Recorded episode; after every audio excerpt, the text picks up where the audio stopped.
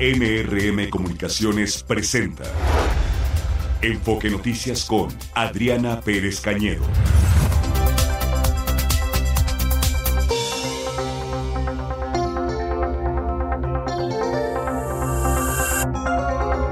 Muy buenas tardes en este jueves 25 de enero, en la segunda edición de Enfoque Noticias, con mucha información y entrevistas. Ya irán viendo a lo largo de los próximos minutos.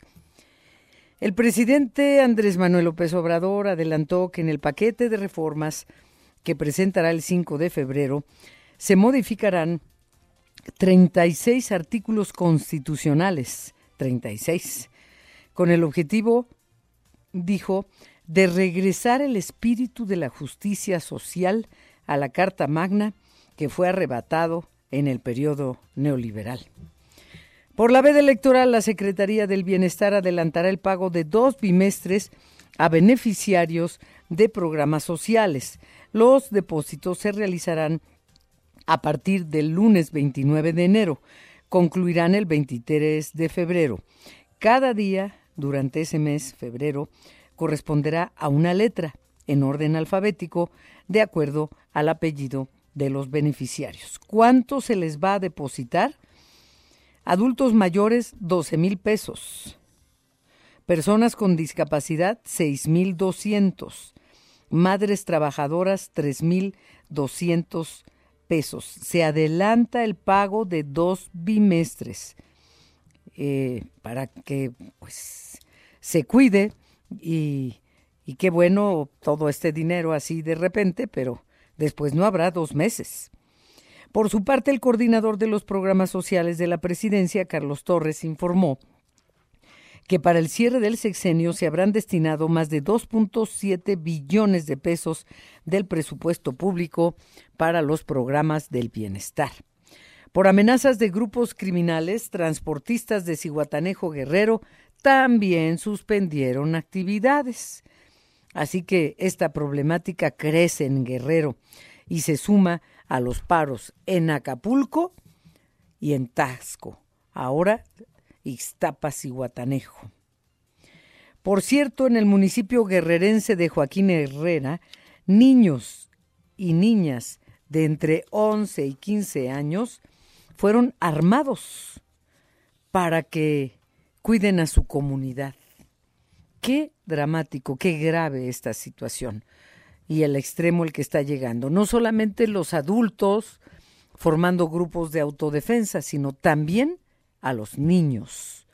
Armas a niñas y niños de entre 11 y 15 años. Es un delito darle armas a los niños para que defiendan sus comunidades. Voy a conversar con el coordinador de Tejiendo Redes Infancia en América Latina y el Caribe, con el licenciado Juan Martín Pérez García, sobre ese tema. Y a propósito de la violencia también, hoy aquí tengo un libro de la doctora Feggy Ostrowski, licenciada en psicología, maestra en trastornos de la comunicación y doctora en biomedicina. Acaba de publicar un libro, La violencia que la, que la genera y que la previene eh, voy a conversar con la doctora Ostrowski más adelante. Y en medio de esta ola de violencia en Guerrero, renunció a su cargo el secretario de Seguridad Pública Estatal, Evelio Méndez Gómez. No dio motivos, solo renunció. Pues bueno, ni se notaba que estuviera. Pero, pues esto es más crítico aún de lo que ya está pasando. Ahora su sucesor es un general, brigadier, diplomado de Estado Mayor, Rolando Solano Rivera, en Guerrero. Y tras una emboscada fueron asesinados cuatro policías municipales de Celaya, en Guanajuato. Durante el cuarto examen periódico universal ante el Consejo de Derechos Humanos de la ONU, ayer les informaba que estaba en proceso este examen periódico del Consejo de Derechos Humanos de la ONU. ¿Saben cuántas recomendaciones en materia de derechos humanos recibió México? 300, no más las que se acumulen y también como los llamados a misa. Los temas abordados por los Estados miembros, estoy hablando de la ONU, la militarización, las desapariciones, la violencia contra periodistas, la violencia contra personas defensoras, la discriminación contra grupos vulnerables, todo eso. Más de 300 recomendaciones en materia de derechos humanos de la ONU a México. El INEGI informó que en diciembre la población ocupada alcanzó 59.1 millones de personas, 1.2 millones más que en el mismo mes del 22 del 2022. Sin embargo, la población ocupada en la informalidad fue de 31.7 millones. Es una tasa del 53.6% en la informalidad. Crece y crece y crece la informalidad laboral en nuestro país. Ayer el dólar cerró 17.64, está en 17.51. El euro cerró en 18.75, ahora se vende en 19.26. Además de las finanzas, tendremos, tendremos también a, a Fernando Espinosa con los deportes y voy a saludar a Gastón Fentanes. ¿Cómo estás, Gastón? ¿Ya mejor? Adriana, muy buenas tardes. Saludamos al auditorio Enfoque Noticias. Sí, bastante mejor, muchas gracias. Qué bueno, se te escucha y se te ve mejor. Ay, gracias. Sí, hoy es día de Socorro Díaz, al pie del tiempo. Más adelante la, la escucharemos. Y también voy a conversar con el maestro Emilio Álvarez y Casa. Es bien interesante, que, importante que lo vayamos a escuchar. Él es senador independiente del Grupo Plural. Sobre este tema de la evaluación al Estado mexicano en materia de derechos humanos. Y, bueno, ayer pretendió eh, dar un balance, presentar un balance ante legisladores eh, la, la, la, señora Rosario Piedra.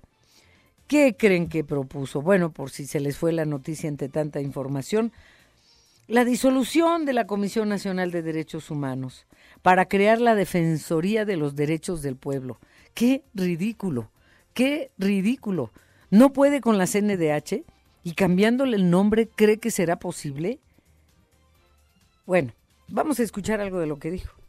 Somos el único órgano constitucional autónomo que, se ha, em, que ha emprendido su transformación por iniciativa propia, derribamos el mito de los órganos autónomos que necesitan burocracias doradas y presupuestos obesos para cumplir su supuesta misión, de manera que desaparezca la CNDH como la hemos conocido y se cree en su lugar la Defensoría Nacional de los Derechos del Pueblo.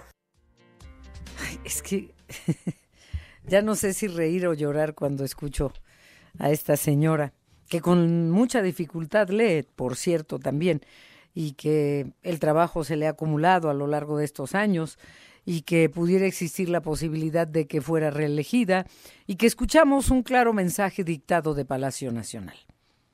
Qué lamentable, qué lamentable. Cámbienle el nombre de todas maneras. Perdón, llamante no deseado, sospechoso, León Guanajuato en mi celular. este, eh, en fin, vamos a conversar sobre eso con el maestro Emilio Álvarez y Casa más adelante. Ahora es momento de hacer una pausa. ¿Cómo puede estar en contacto nuestro auditorio con nosotros, por favor, Gastón? Comuníquese con nosotros a través de nuestras redes sociales. Búsquenos como Enfoque Noticias, ya sea en X, en Facebook, en TikTok, en YouTube o llámenos aquí a cabina al 55 52 58 1375 o mándenos también un mensaje vía WhatsApp al 55 49 97 58 81. Gracias. Y mi ex es A. Pérez Canedo. Vamos a esta pausa. Vamos con Sergio Perdomo a información de la presidenta del INE, Guadalupe Tadei, que designó a seis funcionarios como encargados de despacho. Ella los designó eh, porque no se alcanza el consenso y pues eh, el INE está plagado de encargados de despacho. Sergio Perdomo, buenas tardes. Hola Adriana, un saludo a la audiencia. En su momento el Tribunal Electoral, que es la máxima autoridad en la materia, dio, publicaron así muchos medios, manga ancha a la presidenta del INE para que designe a los principales titulares del órgano electoral. Y bueno, pues es facultad de ella, ya nombró el día de ayer por la tarde a seis eh, funcionarios del alto nivel del INE de cara a las elecciones del 2 de junio. Hay nueva secretaria, eh, la nueva secretaria ejecutiva del INE, y bueno, se trata de la maestra Claudia Díaz Suárez Ojeda. Ella es secretaria ejecutiva a partir de esta fecha, sin embargo, no está en la sesión de hoy del Consejo General. Se debe su ausencia a que se encuentra en el proceso de entrega-recepción con motivo de su nuevo encargo. Está al frente de la Secretaría Ejecutiva el maestro Miguel Ángel Patiño Arroyo, que se la sabe de todas, todas, por única ocasión es secretario ejecutivo. Otros cambios, Jessica Alarcón, encargada de la Dirección de Prerrogativas y Partidos Políticos. Otro cambio, Amaranta Arroyo, titular de Administración. Otro cambio, María del Carmen Urias Palma, encargada de la Unidad Técnica de Transparencia, y Félix Manuel de Bras de Fer está en la Unidad Técnica de Informática, y finalmente Roberto Carlos Félix López, cercano a la presidenta del INE, es encargado de la dirección del sistema profesional electoral. Así es de que el INE está completo y trabajando, y bueno, nada se retrasa, tiene 610 actividades de cara a las elecciones del 2 de junio y va al corriente ya Carla Humphrey dio a conocer el informe que les presenté hace dos días de que tenemos ya un padrón electoral con más de 100 millones de electores y electoras. Escuchemos lo que dice Carla Humphrey ante versiones de que se podría votar a través de una credencial digital y esto no va a ser así, lo aclara. Escuchemos. Ha habido o se ha trascendido alguna noticia respecto a una credencial digital para votar y me gustaría ser enfática en que no existe una credencial digital para votar. La única forma para votar el próximo 2 de junio es precisamente la credencial física, esa que eh, pues acabó la campaña de actualización interna el lunes pasado, que hay fechas importantes, el 8 de febrero para pedir su reposición, el 20 de mayo para pedir su su, reimpresión, pero que de cualquier manera para este proceso electoral la única forma de votar es justamente con una credencial de elector física y que recojan en su módulo en que tramitaron esta credencial a más tardar el 14 de marzo. Y bueno, también se está hablando de la fiscalización, cómo van las precampañas, los gastos, todo lo que ha ocurrido en 2023. Claudia Zavala manda un mensaje a Pablo Gómez Álvarez, titular de la UIF, que es la Unidad de Inteligencia Financiera de Hacienda. Resulta que no les ha enviado información sobre la fiscalización a partidos políticos. Escuchemos el mensaje para Pablo Gómez desde el INE por parte de Claudia Zavala. Una de ellas tiene que ver con el número de solicitudes de información que se han enviado a la UIF en este periodo que se informa, en este año, que son 69 solicitudes y que de ellas solo se han atendido ocho y fuera de plazo. Me parece que en un tiempo electoral esta circunstancia tenemos que platicarla muy de la mano del área porque es una eh, autoridad del Estado mexicano fundamental para el trabajo de fiscalización, entre otras autoridades, y bueno, en la herradura de la democracia en el INE se dan hasta con la cubeta los representantes de Morena y aliados y los del PAN y también aliados rumbo a la presidencia de la República. Vamos a escuchar lo que dice Sergio Gutiérrez Luna. Hay que revisar los ingresos desde el INE de Xochil Gálvez en comparación con su declaración patrimonial. Esto dijo que la unidad técnica de fiscalización revise los verdaderos ingresos de la precandidata, porque la precandidata Galvez ha informado que ya no es accionaria ni tiene relación con esta empresa OMEI, argumentando que se dio sus acciones a su hija. Sin embargo, está documentado que la referida precandidata ha recibido pagos de esta empresa, por ejemplo, cuando fue alcaldesa en la Miguel Hidalgo. Y las cuentas no le salen porque ha ella informado en sus ingresos que han ascendido únicamente a 11 millones de pesos. Solicitamos que que se revise y que se contraste con la información que tienen las dependencias públicas sobre la declaración patrimonial. Ya que están en el camino, le respondió en forma inmediata en la herradura de la democracia del INE el PAN a través de Víctor Hugo Sondón, representante panista, que nos diga Claudia y Morena de dónde salió el dinero y los recursos públicos de dónde se han desviado para la campaña de Claudia Sheinbaum y los espectaculares. Esto les dijo el PAN pedirles a los integrantes de este consejo que ojalá pueda acreditar la, la precandidata de Morena la cantidad ominiosa y ofensiva de espectáculos espectaculares montados en todo el país, pero que no fue la única, sino varias de las corcholatas que inundaron el país y es evidente y toda la ciudadanía lo vio, toda la ciudadanía fue testigo del de la derrama indiscriminada de recursos públicos que hicieron Claudia Sheinbaum y las demás corcholatas desde hace un año para este proceso electoral. Y bueno, la violencia ya llegó a la herradura de la democracia. Está el representante del PRI, el diputado Rubén Moreira, son los mismos, van de un lugar a otro. Está anunciando que la violencia ya marca este proceso electoral y ya los aspirantes a candidatos de elección popular no quieren participar porque reciben presiones. Lo que tengo desde la sede del INE, Adriana.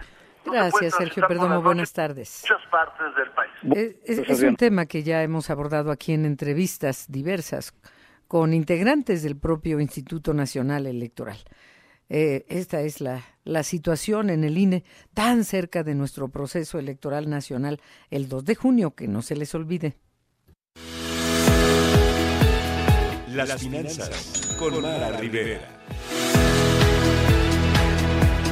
Mara, ya vamos contigo, por favor, adelante buenas noticias, Adrián Auditorio de Enfoque Noticias, porque pues ha causado sorpresa este resultado de la economía de Estados Unidos, su crecimiento el año pasado, 2023.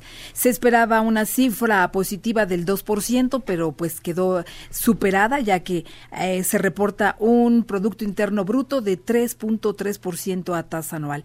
Esto pues está jalando los mercados a las bolsas en México, el índice de precios y cotizaciones, que gana hasta el momento 0.95 en Estados Unidos, en Wall Street, el Dow Jones avanza, a cero, avanza 0.17%, el Nasdaq 0.54% y ahora, bueno, pues está la espera por conocer la decisión de política monetaria que se tendrá en la Reserva Federal en Estados Unidos el 31 de enero. Veremos cómo se comporta. Por lo pronto, ahorita en el mercado cambiario, el dólar está en ventanilla la compra en 16.67, la venta en 17.62 y el euro que se vende en 18.61. Y en más información, pues tenemos que los seguros, la clave de la reactivación en el sector turístico, estamos hablando de Acapulco, va a ser eh, definitiva. Se habla de que recibirán por lo menos en este año al menos unos 15 eventos importantes de talla nacional e internacional, pero los detalles los tiene para nosotros Ernesto Gloria. Te escuchamos, Ernesto. Muchas gracias, Mara. Auditorio de Enfoque Noticias, muy buenas tardes a todos. La Asociación Mexicana de Instituciones de Seguros ANIS actualizó la cifra de recursos pagados por daños a 86 días del paso del huracán Otis en Acapulco. El organismo reveló que se han pagado más de 7.260 millones de pesos entre anticipos e indemnizaciones. 28% de esta cifra corresponde al sector hotelero que contaba con pólizas de cobertura de riesgos hidrometeorológicos. 24% está relacionado relacionado a bienes habitacionales y el 48% restante ha sido destinado a indemnizaciones de otros giros como el turismo, las pymes, los restaurantes, embarcaciones, autos y la propia infraestructura del Estado que estaba asegurada. A la fecha, el sector asegurador tiene una estimación de daños por más de 13.870 millones de pesos, tan solo cerca de 37.526 bienes asegurados es lo que ha tenido hasta el momento registrado. La asociación confió en que con los anticipos e indemnizaciones, el sector contribuye a la reactivación económica de las zonas afectadas. Señaló que las etapas de remoción de escombros y la reparación de daños son fundamentales para recibir a los visitantes de eventos, ya lo señalabas, como el Tianguis Turístico, la Convención Bancaria o el Festival Internacional del Mariachi, que prácticamente se celebrarán en un par de meses. Afirmó que las compañías de seguros mantienen coordinación estrecha con los actores clave para la reconstrucción, entre ellos los proveedores de materiales y también los prestadores de servicios. Pues así, Mara, lo que reporta este organismo en torno al avance de la entrega de recursos y también la reconstrucción de Acapulco. Gracias, Ernesto. Buenas, tardes. Bueno, y ya por último, pues mencionar que de acuerdo con la encuesta nacional de ocupación y empleo en 2023, la población económicamente activa en el país acumuló un crecimiento anual de 2.08%, pero pues muy por debajo del crecimiento que se tuvo en el 22 y en el 21, de 3.25 y de 8.05% respectivamente. Los resultados de la encuesta del ENOE en todo el 23 2023 muestran que el mercado laboral se encuentra lejos de un optimismo en México y bueno, pues que podría moverse hacia mejores condiciones, pero solo si se aprovecha mejor las oportunidades en el nearshoring por la mayor creación de empleos en el sector formal y con la materialización de un entorno institucional apropiado que atraiga inversión y se mantenga. Así es que bueno, pues en conclusión, hay este panorama, no es del todo alentador, pero que puede, hay esperanzas de que se logre si se trabaja en ello, aprovechando a todas las empresas internacionales que podrían venir al país. Adriana, pues es lo que te tengo en los números. Pues muchísimas gracias, Mara, y hasta mañana. Buenas hasta tardes. mañana.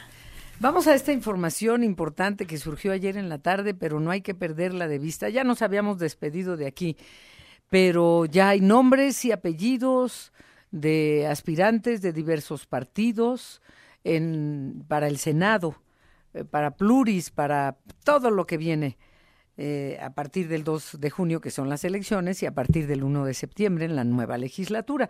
A ver, Gerardo Cedillo, te escuchamos. Buenas tardes. Hola, Adriana, ¿cómo te va? Buenas tardes. Pues sí, ayer en sesión extraordinaria, ya prácticamente en la noche, la Comisión Política Permanente del PRI avaló que el dirigente nacional Alejandro Moreno se despache con la primera posición para llegar al Senado por la vía plurinominal, mientras que la secretaria general del partido, Carolina Villano, ocupará el número dos y el actual diputado federal y secretario técnico del Consejo Político Nacional, Pablo Angulio, tendrá la tercera plaza, con lo que aseguran su lugar en la Cámara Alta. En quinto lugar destaca el expresidente del PRI, exgobernador de Sonora, Manlio Fabio Beltrones, quien también aparece como candidato uno por la vía uninominal en la fórmula por Sonora. En la lista para San Lázaro, el actual coordinador parlamentario tricolor, Rubén Moreira, y la presidenta de la mesa directiva, Marcela Guerra, se mantienen en su curul. El ex jefe de la oficina de la presidencia de Enrique Peña Nieto y exsecretario de Educación Pública, Aurelio Nuño, fue también designado candidato a la Diputación Plurinominal del PRI, luego de permanecer ausente tras la derrota de José Antonio Mid, a quien le coordinó la campaña en 2018. También arribarían a la Cámara Baja la ex candidata al gobierno del Estado de México, Alejandra del Moral, y la senadora Silvana Beltrones, entre otros. En un comunicado que se emitió sin el objetivo de la sesión extraordinaria, Lito Moreno afirmó que Fuerza y Corazón por México será la coalición legislativa que va a devolver el rumbo a la nación. En su discurso, mientras se despachaba con la cuchara grande, Alito pidió a los verdaderos priistas, así les dijo, que sean soldados del partido, leales a toda prueba. Pues sí, digo, cuando la lealtad, desde luego, Adriana, es de los otros, pues la verdad es que eh, efectivamente, pues eh, es muy, muy de pedirse, pero bueno, pues no se está viendo esta situación, desde luego, por parte de la dirigencia nacional, que ahí sí se despacha con todo. Pues parte, Adriana, de lo que eh, te puedo comentar en torno a esta situación. Por cierto que, bueno, pues en las oficinas del Revolucionario Institucional es la hora que le solicitaron completas estas listas y yo he tenido acceso a estos nombres, pero la lista completa, Adriana, no la tenemos porque en el PRI no la han querido soltar, eh, seguramente por las críticas que va a generar. Pues ya está pues, generando con los nombres todo, que ya diste. Y todo el jaloneo, desde luego, Adriana, porque pues eh, eh, eh, aparecerán seguro algunos nombres de gente que es cercana exclusivamente a la dirigencia del partido, uh -huh. pero pues desde luego hay muchos grupos, el pastel es pequeño, son pocas las candidaturas a diputados y senadores, y pues ahí está el meollo del asunto de cómo se van a repartir, porque además ahora no solo es el PRI, sino que también se trata de hacer coalición con el PAN y con el PRD, sí. y pues el jaloneo está a todo lo que da. Ya veíamos ayer el tema de Miguel Ángel Mancera y el coordinador de Cházaro en Cámara de Diputados, que también pues están, digamos, eh, pues molestos porque pues están incluyendo a cuadros que según ellos pues no tienen la trayectoria que eh, debería merecer pues un escaño o una curul en el Congreso mexicano. Uh -huh. Así están las cosas. Así están las cosas. Gracias, Gerardo. Buenas Hasta tardes. Luego, Adriana. Buenas tardes. Hasta luego. Y es momento de hacer una pausa a la 1.28, tiempo del centro de México, en esta segunda edición de Enfoque.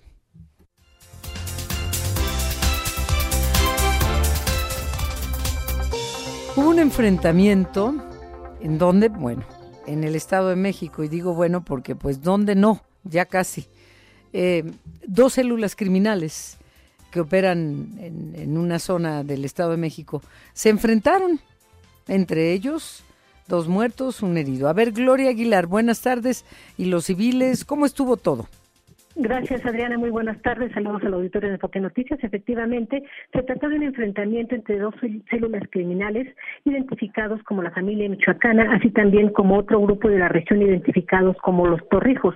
Este enfrentamiento se dio en el municipio de Acambay, en un paraje cercano a esta localidad conocida como Agostadero Conejo, en donde hasta donde llegaron posteriormente autoridades policíacas del Estado de México. Ahí fueron encontradas eh, tres camionetas que fueron decomisadas, así también como el cuerpo sin vida de una persona con lesiones de arma de fuego. Eh, posteriormente y haciendo el rastreo de estas personas, en el hospital se encontró otra persona sin vida y ahí les informaron que una persona, una segunda persona lesionada huyó del lugar. Los vecinos eh, lamentaron esta situación de inseguridad, señalaron que estos grupos criminales se dedican principalmente al tráfico de personas, al tráfico de enervantes, así también como al robo de combustible en esta región del Estado de México. También pidieron mayor seguridad en la zona, señalaron que el enfrentamiento se dio la noche de ayer aquí en esta localidad, eh, lo que mantuvo eh, intimidados a todos los vecinos de esta localidad. Este es mi, mi reporte, Diana, por lo que sucedió en esta parte del Estado de México. Y bueno, continuando en la misma entidad, te comento eh, que también en el municipio de Valle de Chalco fueron encontrados los cuerpos de cuatro personas sin vida. Estos fueron localizados en los límites con la alcaldía Tláhuac y el municipio de Valle de Chalco, en donde, en donde fueron localizados al interior de un vehículo eh, con cromática de taxi del municipio de Nezahualcóyotl. Los cuerpos presentaban huellas de tortura, de tortura tenían eh, desde luego el tiro de gracia, así también como unas bolsas negras con las que tenían cubierta la cabeza. Hasta el momento siguen las indagatorias en este lugar, en donde hay presencia de la Secretaría de la Defensa Nacional, la Guardia Nacional, Policía Municipal y Estatal, tratando de recabar los indicios. Algunos vecinos señalaron que durante la madrugada escucharon algunas personas que se encontraban en la zona, pero igual se trata de un sitio aislado en donde nadie se atreve a salir y desde luego también manifestaron su temor ante este hecho de seguridad. Este es mi reporte del Estado de México por el momento, Adriana. Gracias, Gloria Aguilar, y buenas tardes. Muy buenas tardes.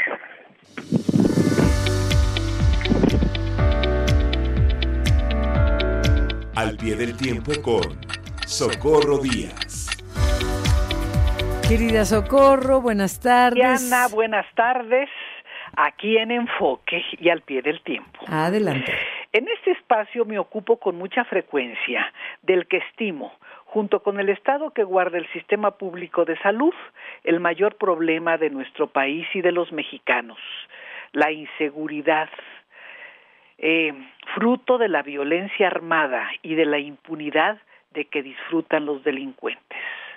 Por ello, eh, hoy mi comentario abordará un hecho que estimo positivo y esperanzador para el combate y la disminución de eh, la criminalidad es la resolución de los jueces que integran la Corte de Apelaciones del primer circuito de Estados Unidos en Massachusetts, que determinó el pasado lunes que el gobierno mexicano tiene razón y derecho para proceder en sus demandas contra siete grandes fabricantes de armas norteamericanas a los que acusa de fabricar y distribuir armas que saben serán exportadas ilegalmente al territorio de México y contribuirán a aumentar la violencia que martiriza a diario a millones de ciudadanos pacíficos que habitan prácticamente todas las regiones del país.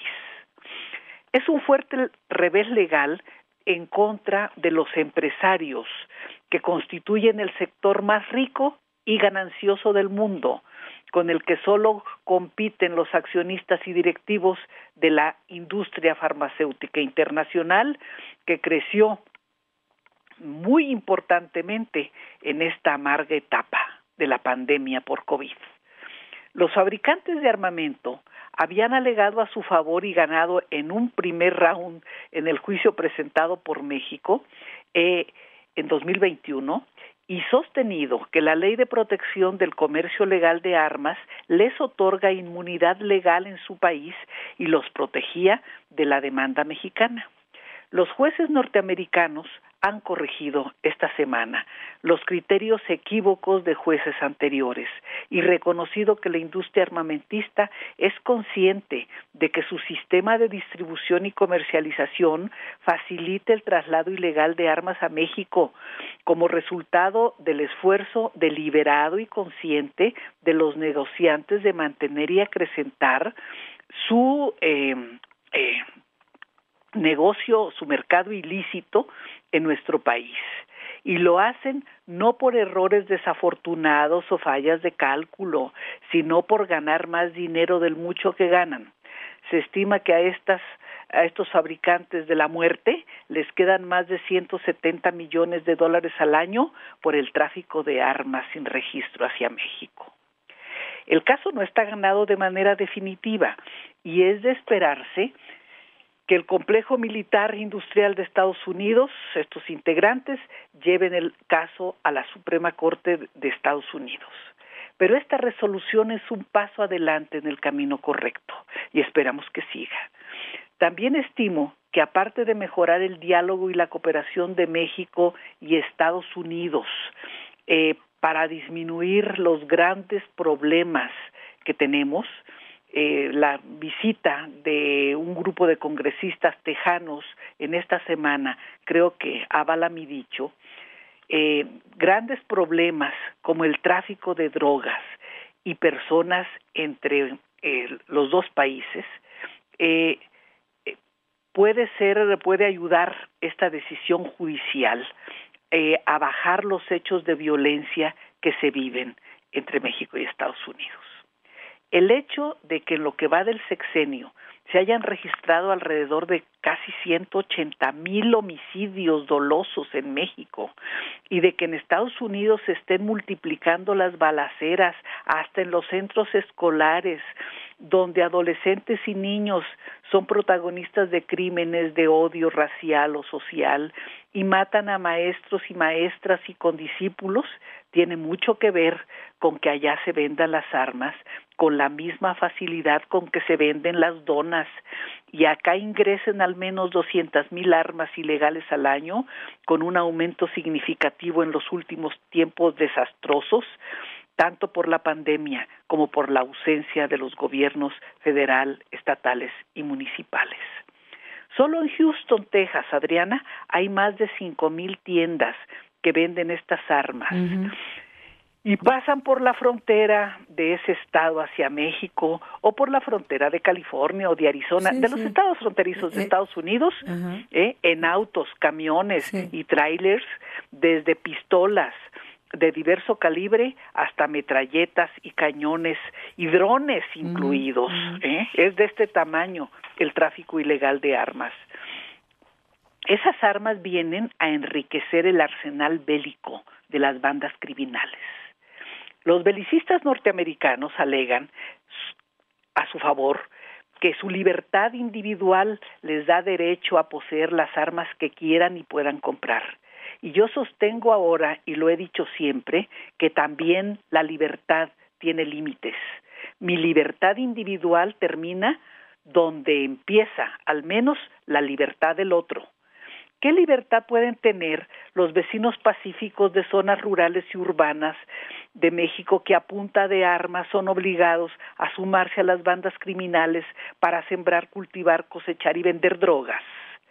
¿Qué libertad tienen los pequeños comerciantes obligados a punta de pistola traídas de Estados Unidos a pagar diario o cada semana una cuota impuesta por los delincuentes dedicados a extorsionar en todo el país? cuando ya no tiene nada más que robarle a los ciudadanos pacíficos y pobres, les exigen 50 pesos por vivir en sus propias casas. ¿Qué libertad tienen los maestros y maestras, tanto mexicanos como norteamericanos, que dan clases bajo el miedo de que cualquier alumno pueda sacar de la mochila un arma y matar a diestra y siniestra en un salón de clases? No, la libre circulación de armas lícitas o ilícitas, no da libertad ni amplía las libertades, causa terror y causa millones de muertos. Cada año, sostuvo hace poco tiempo el secretario general de la ONU, Antonio Guterres, más de medio millón de personas son asesinadas violentamente en todo el mundo, principalmente por fuego de armas pequeñas. Estados Unidos quiere que México le ayude a detener el ingreso ilegal de migrantes a su territorio. Quiere además que el gobierno mexicano combata con eficacia la fabricación y tráfico de drogas, entre otros el fentanilo, localizando laboratorios clandestinos e impidiendo su traslado a Estados Unidos, donde mueren miles por su consumo. Bien, a cambio de este esfuerzo que también contribuiría a la vida, a, la tranquilidad y estabilidad de millones de mexicanos, es justo y recíproco que tanto el Poder Ejecutivo, el Poder Judicial y el Poder Legislativo norteamericanos tomen decisiones que frenen el tráfico ilegal de armas a México. Algunas, según denunció el secretario de la Defensa de México, el general Crescencio Sandoval, armas que son uso exclusivo y reservado para el ejército de los Estados Unidos. Hoy, el embajador de Estados Unidos, Ken Salazar, declaró que las armas que traen los narcos mexicanos no, no son del ejército de Estados Unidos. Nadie dijo eso. Lo que quedó más claro que lodo es la eh, capacidad, la, la complicidad entre los fabricantes de armas de Estados Unidos, de esas armas, y los narcos a los que les venden armas del mismo calibre que le venden al ejército de su país. ¿eh? Es de ese tamaño eh, la complicidad y pues yo voy a decir con toda franqueza, la ilegalidad y el crimen. Es tiempo de poner un hasta aquí a la violencia y a la impunidad y de poner límites al sórdido negocio de los fabricantes de armas que han llenado a nuestro país con alrededor de 17 millones de armas sin registro y tienen ventas superiores a las que tenían antes de la pandemia. Venden más de 531 mil millones de dólares al año. Con el aumento sostenido de esta fabricación y venta de instrumentos para matar y para llenar de miedo a los seres humanos en todo el mundo. Sí. Sí, tiene razón. Y México está haciendo pues lo que puede y son trámites que toman tiempo a través de la Cancillería, pero, pero mientras estás tú eh, transmitiéndonos tu comentario, están entrando armas y con esas armas se está matando a gente. Eh, hace rato y ya iremos con nuestra corresponsal en, Guerrero, querida Socorro. Eh, recibimos la información. el reporte de la corresponsal en el Estado de México. Sí, no, pero de Guerrero, 20 niñas y niños de entre 11 y 15 años rindieron protesta en un poblado que se llama Ayahualtempa, en la montaña baja, para unirse a, a, a, los grupos armados civiles sí y un niño de 13 años eh, dijo ser integrante de una familia que está desaparecida eh, con una escopeta. Y dijo yo ya que puedo perder, me armo y está armado un niño de 19 años que le desaparecieron a su familia porque el gobierno no, no les da ninguna respuesta. Es que, es que de veras se han conjuntado muchos factores pero el tráfico ilegal de armas de los fabricantes norteamericanos hacia México es un tema central, tiene que combatirse y tiene mucho que hacer el gobierno federal, los gobiernos estatales y los gobiernos municipales para frenar esta impunidad, esta violencia generalizada.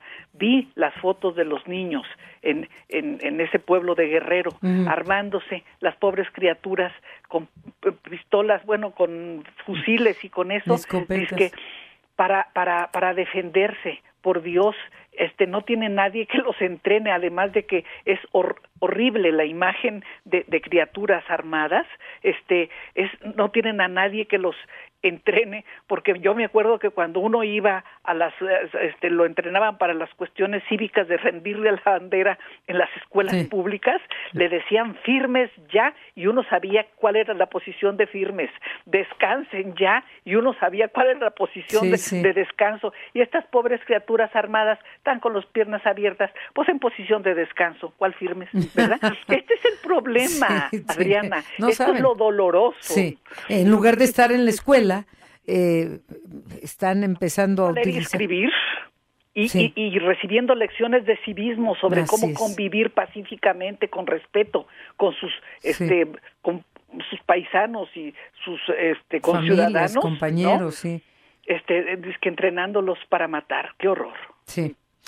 Ay, socorro, pues eh, gracias como siempre eh, es importante y es interesante escucharte todos los jueves aquí en Enfoque Noticias. Socorro Díaz al pie del tiempo. Gracias. Gracias, Adrián. Un gran abrazo a Igualmente para ti. Vamos a una pausa. Precisamente a propósito de lo que acabamos de escuchar con Socorro Díaz, al pie del tiempo, vamos a Guerrero, donde están pues armando a niñas y a niños para que vigilen sus pueblos. Muchos de ellos pues ya no tienen padres, parientes mayores, que como dijo uno de ellos, pues, pues yo ya qué, ya qué, al menos defender a los que quedamos, niños, en lugar de estar en el salón de clases con armas en un pueblo del estado de Guerrero. Y la gobernadora, bien, gracias. A ver, vamos contigo, Janet Castillo. Buenas tardes. ¿Qué tal, Adriana Auditorio? Muy buenas tardes. Efectivamente, este es pues en otra ocasión que niños de la comunidad de Ayagualtempa, que este es en el municipio de José Joaquín Herrera, pues fueron adiestrados y armados para defender a sus pueblos y a sus familias de los ataques que sufren por parte del crimen organizado en esta región de la entidad. Son menores de entre 11 y 15 años de edad quienes tomaron protesta ayer en esta comunidad indígena. Se trata de cinco niñas y quince niños. De estos, pues solamente algunos les fueron entregados rifles para el cuidado de pues de sus familias. En tanto también los adultos salieron a la búsqueda de pues una familia de cuatro integrantes que desde el pasado 19 de enero fueron secuestrados al parecer por un grupo armado. Los menores van a realizar trabajos de vigilancia en la zona y fueron integrados a la Coordinadora Regional de Autoridades Comunitarias Pueblos Fundadores.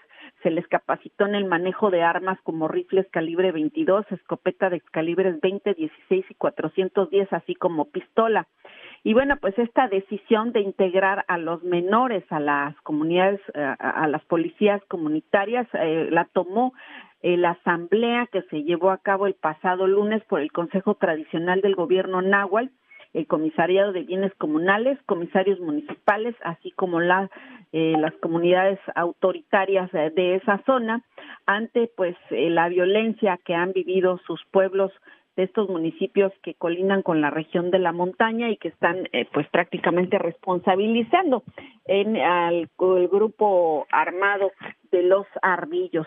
Eh, comentarte que bueno, pues además de esta situación, también anoche en la región de la montaña que está cerca también de esta zona, fue asesinado a balazos el exalcalde del municipio de Atixlac, Marcelino Ruiz Esteban, y su esposa Guadalupe Guzmán Cano fueron encontrados en un vehículo en el municipio de Chilapa. Es la información que tenemos aquí. Y también junto con esto eh, renunció a su cargo el secretario de Seguridad Pública y su sucesor es un general brigadier, Rolando Solano Rivera. A ver si cambia algo para bien porque esto ha ido de mal en peor en Guerrero. Gracias y buenas tardes. Buenas tardes. A ti, Janet Castillo. Buenas tardes. Ya les voy a presentar a nuestro invitado, el licenciado Juan Martín Pérez García. Él es coordinador de Tejiendo Redes Infancia en América Latina y el, Caribe. Él es psicólogo. Él, eh, lo sabemos, pero está ocurriendo. Es un delito darle armas a los niños para que defiendan sus comunidades. Licenciado Juan Martín Pérez García, ¿cómo estás? Buenas tardes. Buenas tardes, estimada Adriana. Pues muchísimas gracias por este tema y bueno, aunque es un poquito tarde, pero feliz nuevo año y lo mejor para ti y para todo el público de tu espacio. Igualmente, Juan Martín Pérez García. Pues eh, ya eh, tú venías escuchando la nota en lo que esperabas que te presentara y esto es gravísimo, gravísimo. Lo comentaba hace rato con Socorro Díaz. Deberían estar los niños en la escuela eh, muchos ya no tienen familiares, están desaparecidos o los mataron delante de ellos. Eh, tú como psicólogo, por favor, descríbenos este, este doble o triple crimen de armar a los niños para defender su comunidad. Sí, mira, hay que tener presente que esto no es un tema nuevo. Los primeros hechos que conocimos de niños en estas comunidades que estaban siendo armados para protegerse ellos y sus comunidades fueron en 2019, mayo 2019. Entonces tenemos a niños que llevan al menos cuatro años viviendo en una situación de incertidumbre, de estrés y además de pérdidas vitales, como acabas de comentar. En enero de 2020, 10 de sus padres, 10 músicos indígenas fueron asesinados y sus cuerpos calcinados. Esto ya nos habla de altos niveles de violencia. Y eran músicos sus padres, no estaban en una banda delincuencial, estaban en una banda de música. Así es. Las desapariciones han continuado y ahora, por ejemplo, lo que están señalando de una familia que fue pues a campo a trabajar para producir y, que tiene muchas dificultades para conseguir alimentos y han sido desaparecidos. Entonces, claramente los niños y niñas están creciendo con altos niveles de estrés, con afectaciones en su desarrollo personal y también obviamente con una desconfianza profunda hacia el Estado mexicano y sus autoridades que durante estos años lo único que han hecho es incumplir sus obligaciones básicas de garantizar la seguridad de los habitantes.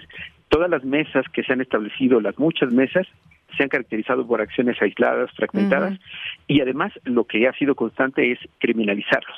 La declaración del funcionario de alto nivel de Guerrero hace un ratito diciendo que van a iniciar acciones penales con quienes le dieron armas a los niños, eh, además de que es incorrecta porque no existe el tipo penal, o sea, sí sabemos que es un delito y es incorrecto, pero el Estado mexicano lleva 13 años, Adriana, que se ha negado a tipificar el reclutamiento forzado, pese a que ya hay cinco eh, iniciativas de, de reforma de ley en el Senado y en la Cámara de Diputados y llevamos una década persiguiendo a los legisladores, han pasado varias administraciones y se siguen negando a tipificarlo, de tal suerte que pues hay varios factores. El primero, sin duda, es que eso obligaría al Estado mexicano a reconocer este crimen y a mm. tener estadísticas sobre ello. Y sabemos que eh, ha sido una decisión política de todos los partidos políticos que llegan al gobierno de evitar este tema eh, al máximo y mantenerlo. Así es, llevamos exactamente 13 años de que el Comité de Derechos del Niño lo recomendó Tres gobiernos de diferentes partidos que han gobernado este país, no solo este, el pasado y el antepasado. Así es, dos audiencias temáticas ante la Comisión Interamericana de Derechos Humanos donde el Estado mexicano fue citado en 2016 y la de 2020 donde todavía el subsecretario de Derechos Humanos Alejandro Encinas encabezó la delegación y nuevamente ahí se comprometieron a tipificar el crimen de reclutamiento. No lo hicieron. También se acordó una estrategia para que del Estado una estrategia articulada a nivel federal, estatal y municipal, y específicamente en el caso de Guerrero para afrontar la violencia armada, y solo sesionó una ocasión esta comisión, todavía con la Secretaría de Gobernación Olga Sánchez Cordero en febrero de 2020 y nunca más. Entonces, tenemos todo incumplimiento, omisiones, y es muy sencillo ahora responsabilizar a las familias, a las comunidades, y no atender las redes criminales que tienen los funcionarios de ese territorio con estos grupos. Ahora, una cosa, eh, licenciado Juan Martínez Pérez García, psicólogo, coordinador de Tejiendo Redes Infancia en América Latina. Está claro, se violan los, los, eh, los derechos de la infancia y, y estamos em, eh, reprochando que a los niños se les den armas y se les dé una mínima capacitación de que mira aquí jalas el gatillo, acá lo vuelves a cargar, eh, vuelves a cargar el arma, eh, eh, lo elemental, lo básico, pues, para que aprendan a disparar, para defenderse. Pero también hay menores de edad que se lleva la delincuencia organizada Así es. para, o sea, ya vemos en este país a niños enfrentándose con niños, unos con la delincuencia organizada, otros defendiendo a, sus eh, familias y defendiendo su población. De en ambos bandos hay niñas y niños. Y nuevamente la responsabilidad del Estado. Quizás Adriana recuerdes junto al público que en 2010 tuvimos un caso paradigmático conocido como el Ponchis este ah, niño en el estado de Morelos, que fue detenido por el ejército. Y estoy hablando ya de 14 años de estos acontecimientos y en su momento, cuando fui director de la Red por los Derechos de la Infancia y ahora en, el plano latinoamericano, hemos documentado cómo ha crecido el reclutamiento forzado de niños y niñas en toda la región. Y en el caso mexicano, desde hace ya 14 años, aproximadamente y de manera muy conservadora calculábamos que cada año eran víctimas de reclutamiento entre 35 mil y 40 mil adolescentes.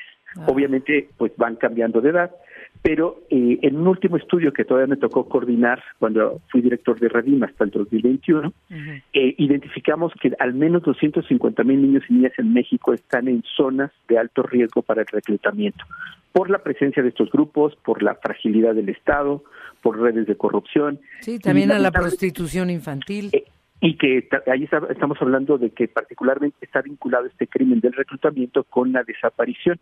Si vemos nosotros los datos de desaparición, eh, son sobre todo mujeres adolescentes, la gran mayoría víctimas de esclavitud sexual, y en el caso de los adolescentes hombres, llevados a este a estos grupos a través de reclutamiento. Es un panorama muy crítico, documentado, ya con recomendaciones internacionales, lamentablemente, como lo explicamos, sin importar el color eh, político de las administraciones, todas han mantenido omisión y complicidad criminal. Ah, ahora, tú como psicólogo, una vez que un niño, digo, poniéndonos en el panorama ideal, una vez que un niño o una niña es capacitado, se le entrega un arma en sus manos y se le dice vas a matar, matar, vas a matar a quien entre a tu comunidad. O sea, tú disparas, lo matas o, te van a matar y a tu familia, a tus amigos, a todos. Eh, ya no es posible quitarle esa arma, pensando en el mundo ideal, utópico, que... No, sí, sí, claramente. pero, pero, pero, ¿cómo queda marcado? ¿Qué se puede o se debe hacer con un niño para eh, volverle la vida de lo que debió haber sido cuando tenía menos años también? Este es un tema tristemente global, entonces esto ha permitido que a nivel internacional tengamos experiencias muy positivas. Se le conoce como programas de desvinculación. Esto obviamente implica personal altamente cualificado, trabajo personalizado con niños y niñas en ámbitos de psicología, desarrollo de nuevas habilidades, inserción social, y se trata, tal y como un poco lo apuntas, de que ellos puedan darse cuenta que esto que vivieron, que fue, incluso en muchos casos, viven estrés postraumático, según que sea dictaminado por un profesional, eh, puede cambiar su realidad y cambiar el sentido para entender que no es la violencia la forma de solucionar los temas o de sobrevivir, pero para esto necesitamos pues cosas tan básicas como que el Estado mexicano cumpla con sus obligaciones legales de protección de seguridad de esta comunidad, de tipificar este delito de reclutamiento que va a permitir entonces tener estadísticas, crear estos programas de desvinculación y destinar presupuesto público para atender, porque como traté de explicar en algún momento, Adriana, estamos hablando de cientos de miles de niños y niñas que en estos 17 años de guerra, desde que el Estado mexicano le declaró esta guerra al crimen, tenemos a muchísimas historias de niños y niñas reclutados que ahora ya son jóvenes o que incluso han sido asesinados o desaparecidos.